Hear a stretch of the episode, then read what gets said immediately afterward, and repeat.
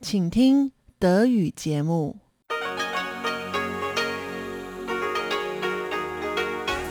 Hier ist Radio Taiwan International. Herzlich willkommen zum halbstündigen deutschsprachigen Programm von Radio Taiwan International. Am Mikrofon begrüßt Sie Sebastian Hambach. Und folgendes haben wir heute am Montag, den 2. August 2021 im Programm. Zuerst die Nachrichten des Tages. Danach folgt in Taiwan Entdecken der zweite Teil des Interviews mit dem Autor Su Zhiheng über das Thema Filmzensur in Taiwan. Heute spricht Herr Su über die Kriterien der Filmzensur während der autoritären Ära und die weitere Entwicklung bis heute. Und zum Abschluss berichtet Eva Trindl in Taiwan Monitor über die Frage, wie Japan auf eine chinesische Invasion Taiwans reagieren könnte. Hören Sie dazu heute ein Interview mit Professor Alexander Huang, Experte für internationale Angelegenheiten an der Danjiang-Universität.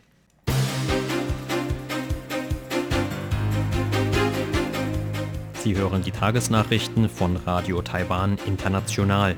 Der Überblick. 2,7 Millionen Dosen des Medigen-Impfstoffs bereit zur Verteilung.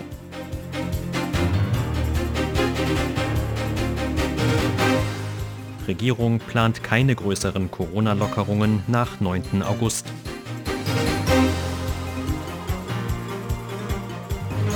Und Regierung bestätigt Pläne für neue Konjunkturgutscheine. Die Meldungen im Einzelnen. Laut Lebens- und Arzneimittelbehörde ist die Überprüfung der ersten vier Lieferungen des Covid-19-Impfstoffs von Medigen abgeschlossen. Damit könnten die Impfstoffdosen aus taiwanischer Produktion an das nationale Verteilsystem überstellt werden, so die Behörde heute. Wang Deyuan von der Lebens- und Arzneimittelbehörde zufolge wurde die Überprüfung am 30. Juli abgeschlossen. Die Dosen des Proteinimpfstoffs würden derzeit in einem Lager versiegelt und damit für den Gebrauch vorbereitet. Der Vorgang werde voraussichtlich im Laufe des Abends abgeschlossen. Die Ankündigung der Behörde kommt zu einem Zeitpunkt, zu dem es immer noch einen Mangel an Covid-19-Impfstoffdosen in Taiwan gibt. Die Nachfrage nach Impfstoffen ist vor allem seit Mitte Mai dieses Jahres groß, als es einen größeren Ausbruch der Krankheit in Taiwan gegeben hatte. Gesundheitsminister Chen Shih-chung sagte auf einer heutigen Pressekonferenz, dass mit den Impfungen des Medigen-Impfstoffs erst begonnen werde, wenn 500.000 bis 600.000 Dosen verfügbar seien. Laut Epidemie-Kommandozentrum hatten sich bis zum 1. August mehr als 900.000 Personen online für den Impfstoff angemeldet. Der Medigen-Impfstoff hatte trotz fehlender Phase-3-Tests am 19. Juli eine Notfallzulassung von der Lebens- und Arzneimittelbehörde erhalten. Bereits zuvor hatte die Regierung angekündigt, je 5 Millionen Dosen der Impfstoffe von Medigen und eines anderen taiwanischen Unternehmens zu kaufen. Kritiker bemängeln, dass der Impfstoff noch nicht ausreichend auf seine Sicherheit und Wirksamkeit getestet worden sei. Der Ex-Bürgermeister von Taipeh, Haolong Bin, und der Ex-Gesundheitsminister Yang Zhiliang, beide KMT, kündigten heute an, gerichtlich gegen die Notfallzulassung vorgehen zu wollen. Gesundheitsminister Chen Shih-chung zufolge wird es trotz sinkender Corona-Infektionszahlen nach dem 9. August zunächst keine größeren Lockerungen beim Infektionsschutz geben. Entsprechende Äußerungen machte der Minister auf der heutigen Pressekonferenz des Epidemie-Kommandozentrums. Am 27. Juli hatte die Regierung die Covid-19-Warnstufe 3 nach etwa zweieinhalb Monaten auf die Stufe 2 herabgesetzt. Damit einher gingen zahlreiche Lockerungen der Bestimmungen zum Infektionsschutz in Taiwan, die zunächst bis 9. August gelten. Heute sagte Chen, für Diskussionen über weitere Lockerungen sei es noch zu früh. Gegenüber Journalisten äußerte sich der Minister positiv zum Infektionsgeschehen in Taiwan während der letzten Wochen. Es gebe kaum noch Fälle mit unklarem Infektionshergang. Doch müsse man die Entwicklung in dieser und der kommenden Woche abwarten, um mögliche Auswirkungen der jüngsten Lockerungen zu sehen. Heute meldete das Epidemie-Kommandozentrum zwölf einheimische und zwei importierte Neuinfektionen mit dem Coronavirus. Von den zwölf einheimischen Infektionen entfallen fünf auf Taoyuan, drei auf New Taipei und zwei auf Taipei. Jeweils eine Neuinfektion gab es dazu in Geelong und Kaohsiung. Damit stieg die Gesamtzahl der Fälle in Taiwan seit Beginn der Pandemie auf über 15.700 an. Davon wurden mehr als 14.200 einheimische Fälle seit dem 15. Mai gemeldet, als es das erste Mal mehr als 100 Neuinfektionen in Taiwan gab. Die Gesamtzahl der Todesfälle im Zusammenhang mit Covid-19 in Taiwan blieb heute unverändert bei 789. Regierungssprecher Luo Bing-cheng hat heute Berichte bestätigt, nach denen die Regierung neue Konjunkturgutscheine plant. Vor Journalisten sagte Lohr heute, dass das Regierungskabinett über die Details derzeit noch diskutiere. Die Gutscheine könnten frühestens im September veröffentlicht werden. Die derzeitigen Überlegungen gehen laut Lohr in die Richtung von Gutscheinen mit einem Wert von 5000 Taiwan-Dollar, umgerechnet etwa 150.000 Euro, die gegen eine Bezahlung von 1000 Taiwan-Dollar erworben werden können. Geplant sei zudem, dass die Gutscheine sowohl auf Papier als auch in digitaler Form veröffentlicht würden. Bereits im vergangenen Jahr hatte die Regierung als Reaktion auf die wirtschaftlichen Auswirkungen der Covid-19-Pandemie sogenannte Konjunkturgutscheine eingeführt. 2020 konnten Staatsbürger und qualifizierte Ausländer in Taiwan Gutscheine im Wert von 3000 Taiwan-Dollar gegen Bezahlung von 1000 Taiwan-Dollar erwerben die Bürgermeister von Taipeh und New Taipeh haben heute angekündigt, dass ab morgen das Essen in Restaurants in beiden Städten wieder erlaubt ist. Damit endet ein Verbot, das die Behörden nach einem Covid-19-Ausbruch Mitte Mai aus Gründen des Infektionsschutzes eingeführt hatten. New Taipeis Bürgermeister Ho Yo-i sagte gegenüber Medien heute, dass beide Städte die Entscheidung aufgrund ihrer geografischen Nähe zueinander gemeinsam getroffen hätten. Allerdings könnte das Verbot bei erneuten Ausbrüchen oder Ansteckungen mit der Delta-Mutante des Coronavirus wieder eingeführt werden. Taipehs Bürgermeister Ke Wenje sagte heute, dass trotz des Endes des Verbots weiter bestimmte Regeln beachtet werden müssten. So dürften nicht mehr als 50 Personen in Restaurants zusammenkommen. Außerdem müssten Abstände eingehalten und das Angebot von Selbstbedienungsrestaurants angepasst werden das Epidemie-Kommandozentrum hatte das Essen in Restaurants nach sinkenden Infektionszahlen bereits am 27. Juli wieder erlaubt. Taipeh und New Taipeh, wo es die meisten Neuinfektionen gab, sowie der Landkreis Ilan hatten das Verbot zunächst jedoch beibehalten. Ilan hatte am 30. Juli ein Ende des Verbots angekündigt der ehemalige Bürgermeister von New Taipei, Eric Chu, hat heute seine Teilnahme an der Wahl zum Vorsitzenden von Taiwans größter Oppositionspartei KMT bekannt gegeben. Zhu war schon einmal in den Jahren 2015 bis 2016 KMT-Chef gewesen. Seine Kandidatur gab Zhu über einen Facebook-Beitrag bekannt. Darin schrieb er, dass er sich als Parteimitglied dazu verpflichtet fühle, die derzeitige Notlage der KMT zu beenden und sie wieder regierungsfähig zu machen. Aus diesem Grund werde er an der Wahl zum KMT-Vorsitzenden Ende September teilnehmen. Zhu kündigte an, im Falle seiner Wahl ein Gremium ins Leben zu rufen, um die Partei auf die Lokalwahlen im Jahr 2022 vorzubereiten.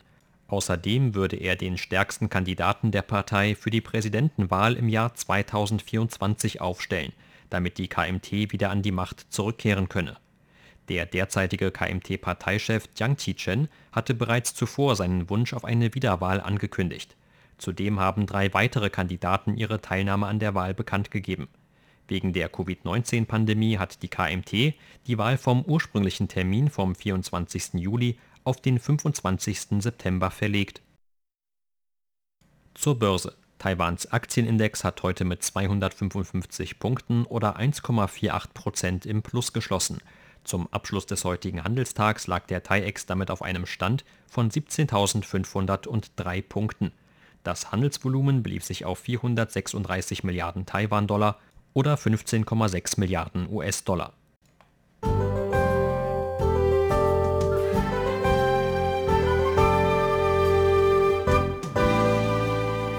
Das Wetter war heute in den meisten Landesteilen wechselhaft, inklusive Regen- und Gewitterschauern, die zum Abend hin vielerorts noch intensiver wurden. Vor allem Mitteltaiwan sowie der Südwesten waren davon betroffen. Trocken blieb es dabei zumindest tagsüber nur im Südosten.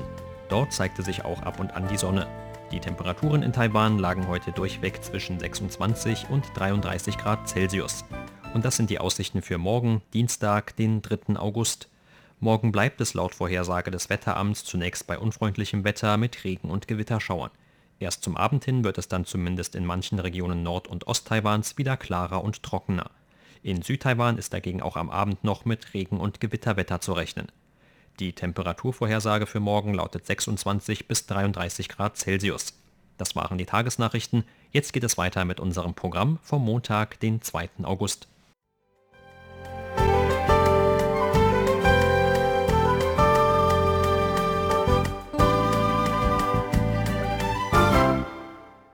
Nun folgt Taiwan entdecken.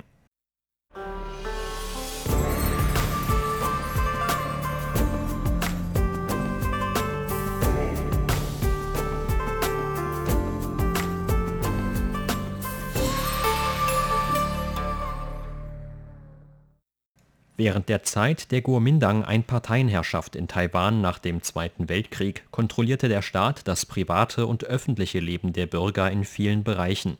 Unter anderem wurden auch Spielfilme aus dem In und Ausland zensiert. In der vergangenen Woche sprach der Autor Su Zhiheng bereits über ein paar der geschichtlichen Hintergründe der Filmzensur in Taiwan. In der heutigen Ausgabe geht es vor allem um die Inhalte, die vom Staat in den 50er und 60er Jahren zensiert wurden sowie um die weitere Entwicklung der Filmzensur bis heute. Als vormalige Regierungspartei Chinas floh die Kuomintang nach ihrer Niederlage im chinesischen Bürgerkrieg 1949 nach Taiwan. Dort hatte sie ein paar Jahre zuvor, kurz nach dem Ende des Zweiten Weltkriegs, die Regierungsgeschäfte für sich beansprucht. In Taiwan wurde das damit eingeläutete Ende der 50-jährigen japanischen Kolonialzeit zunächst begrüßt. Doch Misswirtschaft und Diskriminierung durch die neue chinesische Regierung führten knapp anderthalb Jahre später zu einem Aufbegehren in Taiwan, das die Kuomintang blutig niederschlug. Einer der Auslöser für den sogenannten Zwischenfall vom 28. Februar 1947, wie das Massaker durch die Regierungstruppen auch genannt wird, war die Ungleichbehandlung von Taiwanern durch die neuen chinesischen Zuwanderer. Jegliche Erwähnung des 228-Zwischenfalls waren gänzlich tabu und auch das Thema der Unterschiede zwischen Taiwanern und Chinesen galt weiterhin als potenzieller Unruheherd und wurde daher auch in seiner filmischen Verarbeitung streng kontrolliert. Die Behörden entsandten Leute auch deshalb in die Kinos, um die Reaktionen der Zuschauer zu beobachten. Damals gab es zum Beispiel den Film Lin Tou Jie. Darin geht es um eine naive Taiwanerin, die von einem untreuen chinesischen Liebhaber betrogen wird. Schließlich begeht die Frau Selbstmord, woraufhin sie zu einem grausamen Geist wird, der Rache nimmt. Diese Art von filmischer Verarbeitung von Konflikten zwischen Taiwanern und Chinesen spiegelt die Situation der anhaltenden ethnischen Konflikte zwischen beiden Seiten nach dem Zwischenfall vom 28. Februar wider. Darum stieß dieser Film damals auf sehr große Resonanz. Aber die Behörden mussten auch die anschließenden emotionalen Reaktionen der Taiwaner sehen, die nach den Vorführungen etwa über die kaltherzigen Chinesen schimpften. Deshalb ließen die Behörden den Film schließlich zurückrufen, um weitere Aufführungen zu verbieten. Obwohl die Kuomintang den Bürgerkrieg verloren hatte, hielten viele in ihren Reihen auch noch Jahre später an der Idee von einer Rückeroberung des Festlands fest. Die chinesischen Kommunisten auf dem Festland verfolgten ihrerseits auch damals schon das Ziel, Taiwan der Volksrepublik China einzugliedern. Damals gab es einen interessanten Film mit dem Titel Asange tritt sein Amt an. Eigentlich will der Film das damalige Durcheinander bei den Lokalwahlen in Taiwan aufs Korn nehmen. Interessant ist, dass die Hauptperson des Films in die Stadtregierung der Friedensstadt gewählt werden möchte. Doch die beiden chinesischen Zeichen für Frieden fielen der Zensur zum Opfer denn in einem Slogan forderten die chinesischen Kommunisten damals die friedliche Befreiung von Taiwan. In den Augen von Taiwans damaligem Machthaber Chiang Kai-shek war das Wort Frieden daher ein Propagandabegriff. Vor dem Hintergrund des Kuomintang-Slogans von einer Rückeroberung des Festlands stand das Wort Frieden außerdem für eine Form von Appeasement gegenüber den Kommunisten. Aus diesen Gründen mussten alle Szenen, in denen das Wort Frieden vorkam, aus dem Film geschnitten werden. Schließlich änderte der Regisseur alle Verweise auf Frieden, chinesisch Herping, in die Bezeichnung Yenping um und drehte die Szene noch einmal neu. Das ist eines der vielen absurden Vorkommnisse der damaligen Zeit.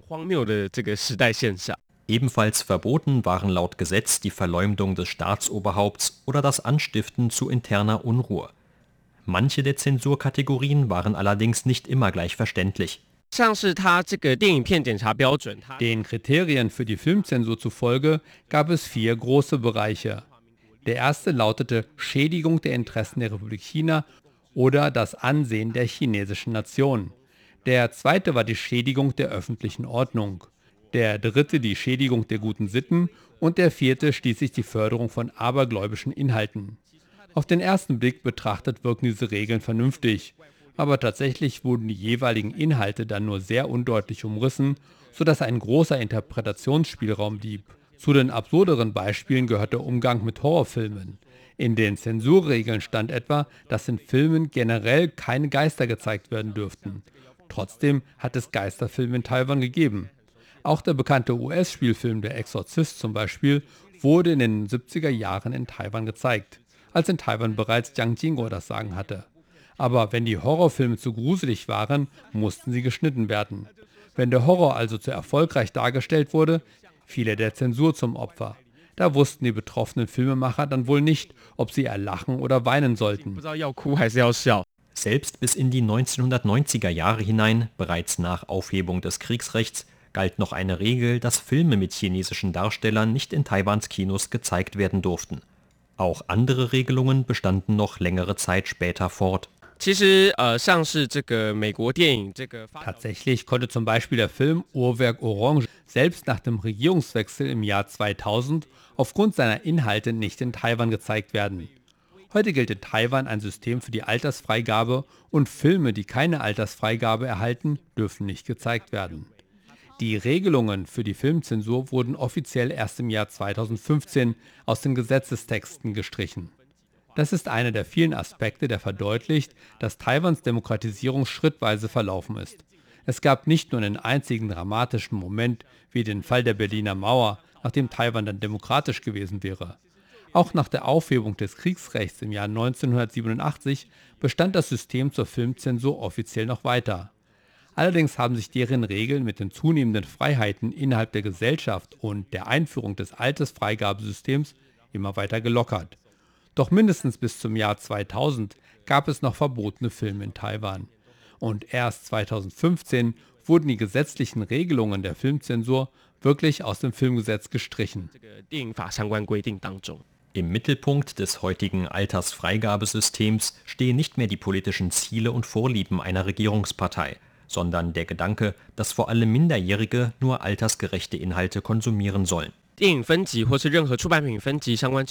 Die Altersfreigabe von Filmen oder auch von anderen Veröffentlichungen basiert heute vor allem auf dem Gesetz zum Schutz der Rechte von Kindern und Jugendlichen. Trotzdem unterscheidet sich Taiwans System zur Altersfreigabe noch etwas von denjenigen in anderen Ländern. In vielen anderen Ländern dient die Altersfreigabe der Selbstkontrolle und gilt als eine Empfehlung. Doch in Taiwan ist es noch bis heute so, dass jeder Film unbedingt eine Altersfreigabe braucht, bevor er in den Kinos laufen kann. Die Kinos müssen sich zudem streng an diese Altersfreigaben halten. Heute gilt Taiwan mit seinen Freiheiten auch im Bereich der Filmzensur als eine Art von sicherem Hafen in der Region. Im letzten Jahr ging der in Taiwan verliehene Golden Horse Filmpreis in der Kategorie Beste Regie an einen Film aus Malaysia. Dieser Film wurde in Malaysia selbst stark zensiert und kann dort nicht vollständig gezeigt werden. In Taiwan kann man dagegen die vollständige Version sehen. Ich finde, dass das auch ein Grund ist, warum wir die freiheitliche und demokratische Umgebung in Taiwan noch mehr schätzen sollten. Diese Umgebung gibt Personen aus unterschiedlichen Ländern eine Gelegenheit zur Entfaltung und hinterlässt bei Zuschauern aus unterschiedlichen Zeiten gemeinsame Erinnerungen. Heute sieht man andererseits auch, dass viele taiwanische Filmemacher vom großen chinesischen Markt angelockt werden. Doch darum fallen sie auch unter die in China immer noch weit verbreitete Zensur. Das Phänomen einer Redeunfreiheit schränkt darum noch bis heute unser Leben ein. Der Druck auf die Redefreiheit wird heute vielleicht nicht mehr vom Zensursystem unseres eigenen Landes ausgeübt. Stattdessen entsteht er aus den Verlockungen ausländischer Märkte oder er stammt aus Regeln von Plattformen wie Facebook oder YouTube, die fast alle benutzen. All das sind neue Dinge, über die wir nachdenken sollten, wenn es heute um das Thema Redefreiheit geht.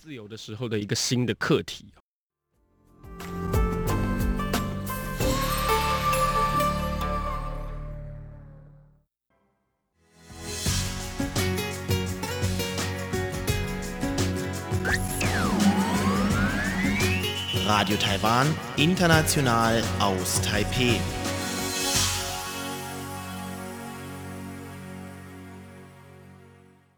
Weiter im Programm geht es nun mit Eva Trindl und einer neuen Ausgabe von Taiwan Monitor.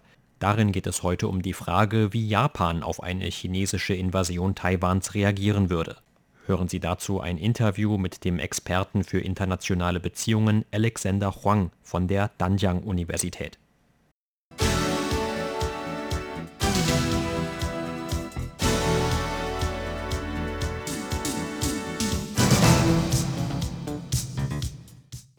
In letzter Zeit kamen aus Japan vermehrt unterstützende Worte für Taiwan, so sagte der japanische Vize-Premierminister und Finanzminister Taro Aso, dass Japan im Falle eines Angriffes auf Taiwan eingreifen könnte.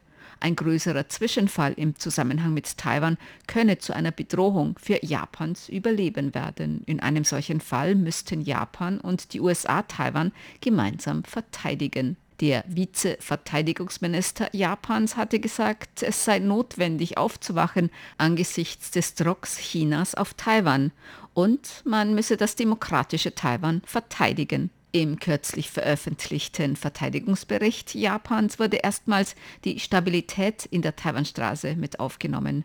Die Situation um Taiwan zu stabilisieren sei wichtig für Taiwans Sicherheit und für die Stabilität der internationalen Gemeinschaft, so heißt es in Japans jüngstem Verteidigungsbericht. Was würde ein militärischer Angriff Chinas auf Taiwan für Japan bedeuten? Wie würde Japan in einem solchen Fall reagieren? Und welche internationale Folgen hätte ein Angriff Chinas auf Taiwan? Die englischsprachige Redaktion von Radio Taiwan International sprach darüber mit dem Verteidigungsexperten Professor Alexander Huang, Professor am Graduierteninstitut für internationale Angelegenheiten und strategische Studien an der Tamkang-Universität. Warum ist Taiwans Sicherheit wichtig für Japan? Professor Huang dazu. I think uh, Japan has always maintained ich denke, dass Japan immer schon große Aufmerksamkeit auf die Situation um Taiwan gelegt hat, weil sich Taiwan auf dem Weg aller Seekommunikationslinien Japans befindet. Das ist von Bedeutung für alle japanischen Importe auf dem Seeweg für Rohöl, technische Teile für die Waren- und Lieferkette Japans. Es ist sehr wichtig für Japan sicherzustellen, dass die Umgebung um Taiwan nicht gestört wird. Das ist schon sehr lange bekannt. Doch mehr Aktivitäten der Volksbefreiungsarmee der Volksrepublik China in letzter Zeit haben in Japan die Alarmglocken schrillen lassen, dass China möglicherweise militärisch gegen Taiwan vorgehen könnte. Und das würde definitiv die Zulieferkette von Japans Wirtschaft stören. Deshalb hat Japan insgesamt Taiwans Sicherheit mehr betont. Aber was die Bemerkungen über die Verteidigung Taiwans betrifft, würde ich dies eher aus dem Blickwinkel betrachten, dass Japan die USA drängt, mehr Aufmerksamkeit auf Taiwan zu legen und Taiwan bei seiner Selbstverteidigung zu unterstützen. Ich glaube nicht, dass diese Bemerkung bedeutet, dass Japan seine Selbstverteidigungsstreitkräfte einsetzen würde, um sich direkt an einem militärischen Konflikt in der Taiwanstraße zu beteiligen. Es gibt zwei Voraussetzungen. Das erste ist die Bündnisvoraussetzung. Gemäß dem Sicherheitsbündnis zwischen den USA und Japan muss Japan den US-Streitkräften gewisse Unterstützung für amerikanische Einsätze in der Region gewähren, falls die USA beschließen sollten, militärisch in einen Konflikt in der Taiwanstraße einzugreifen. Auf der anderen Seite wird Japans Handlungsspielraum von Japans Verfassung beschränkt. Artikel 9 der japanischen Verfassung besagt, dass Japan kein Recht hat, einen Krieg zu beginnen oder sich an offensiven Militäreinsätzen zu beteiligen. Die Selbstverteidigungsstreitkräfte Japans können nur Handlungen zur Selbstverteidigung ausschließlich zum Schutz Japans vornehmen. Angesichts dieser beiden Faktoren würde ich sagen, dass der Vizeminister versuchte, das öffentliche Bewusstsein zu stärken und die USA daran zu erinnern, dass Taiwan für Japan sehr wichtig ist und dass Japan seinen Beitrag leisten werde und im Rahmen der japanischen Verfassung die USA bei Einsätzen in der Region unterstützen wird.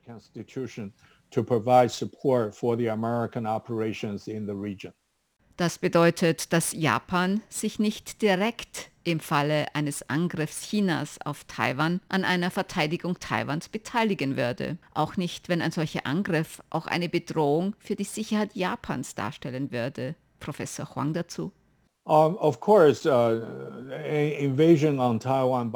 eine Invasion Taiwans durch China wäre definitiv eine Bedrohung der Sicherheit Japans und der Seekommunikationslinien. Aber dies wird nicht unbedingt direkte Kampfhandlungen der japanischen Streitkräfte mit den chinesischen Streitkräften mit sich ziehen.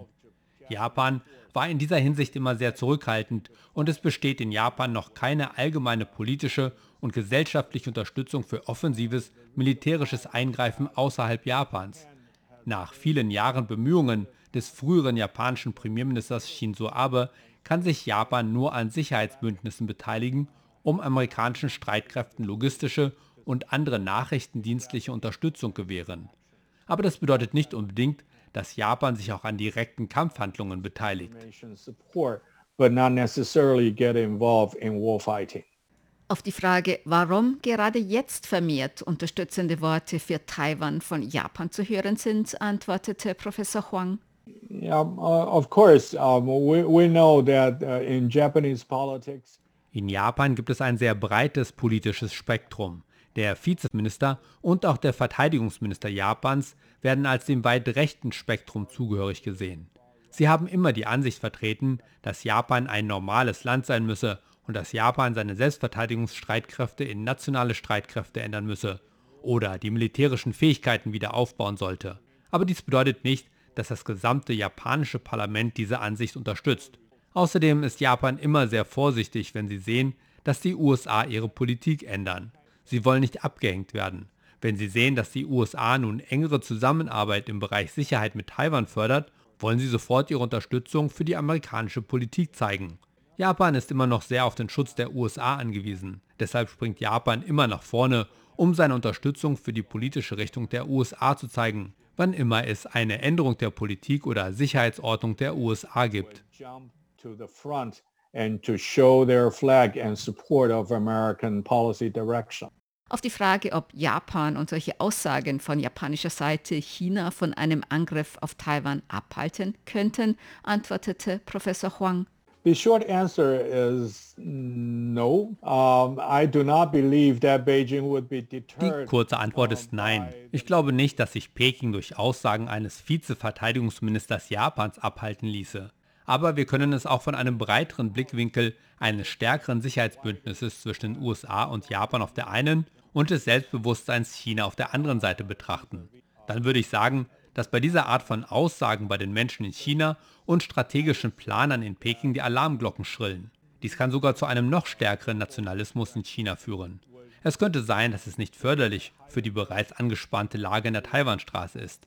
Es kann in eine bestimmte politische Richtung zeigen, aber es kann auch sein, dass es nicht sehr hilfreich für die Sicherheit und Stabilität in der Region ist. Ich persönlich würde sagen, mehr Taten als Worte wären besser. uh, that if Japan uh, can do more and speak less, uh, that would be much better.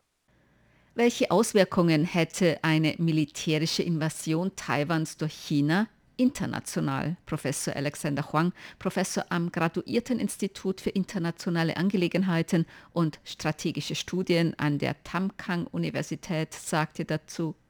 Yeah, if, if Taiwan falls into the Chinese hand, uh, uh, uh, Falls Taiwan in die Hände Chinas fallen würde, gäbe es die erste Inselkette nicht mehr.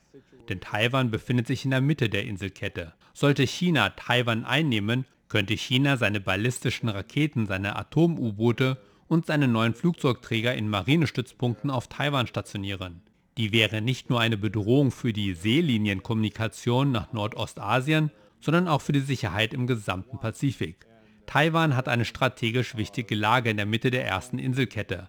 Falls Taiwan verloren ginge und in die Hände Chinas fiele, wäre dies eine sehr große Herausforderung für die Sicherheit der USA und für alle demokratischen Institutionen in der indopazifischen Region. challenge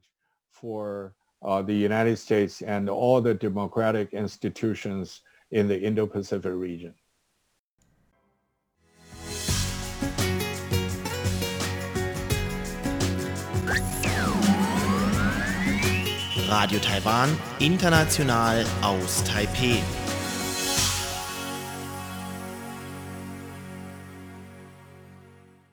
Sie hörten das halbstündige deutschsprachige Programm von Radio Taiwan International am Montag, den 2. August 2021. Unser aktuelles Radioprogramm und weitere Sendungen können Sie im Internet on demand hören. Unter der Adresse www.de.rti.org.tv.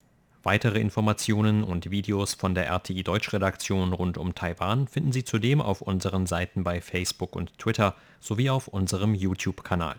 Am Mikrofon verabschiedet sich heute von Ihnen Sebastian Hambach.